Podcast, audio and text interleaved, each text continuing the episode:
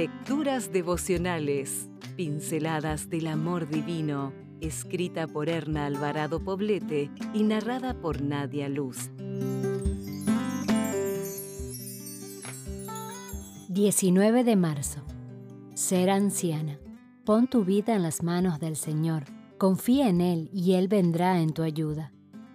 Salmos 37:5 en el año 160 a.C., la vejez era vista como una enfermedad. Cuando un anciano moría, se decía, se acabó la pelea de un derrotado. A pesar de los años transcurridos, la tendencia parece no haber cambiado mucho. Hoy se pondera la juventud como un tesoro y se desestima la vejez, mirándola como una pérdida irremediable.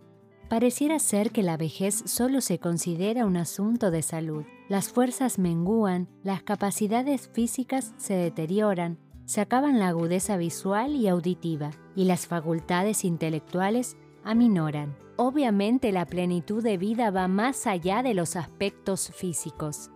En la ancianidad, la corporalidad se vive de otro modo, pero no menos intenso que en la juventud. Los pasos lentos de una anciana son también una respuesta a los años vividos.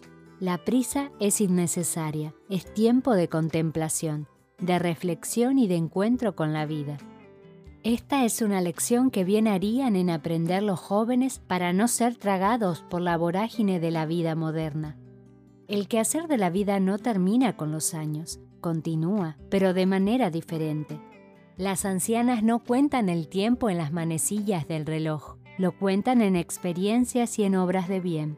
Tienen la oportunidad y el privilegio de vivir el presente sin la ansiedad que a las jóvenes le genera el miedo al futuro. Es en esta etapa de la vida cuando se tiene como prioridad lo que es esencial y se deja de lado lo trivial. La productividad no se acaba, simplemente tiene otro sentido. Las manos, los labios y los brazos de la anciana están cargados de historias de vida, deseos cumplidos, fracasos superados. Quien busca estrechar esas manos y oír esas historias tiene ante sí un manual de vida que enseña, corrige y aconseja de manera práctica, no con una teoría que no haya sido probada.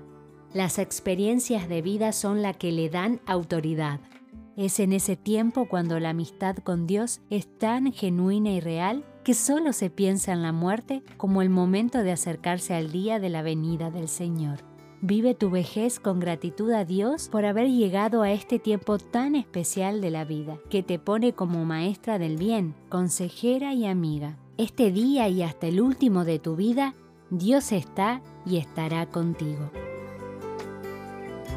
Si desea obtener más materiales como este, ingrese a editorialaces.com.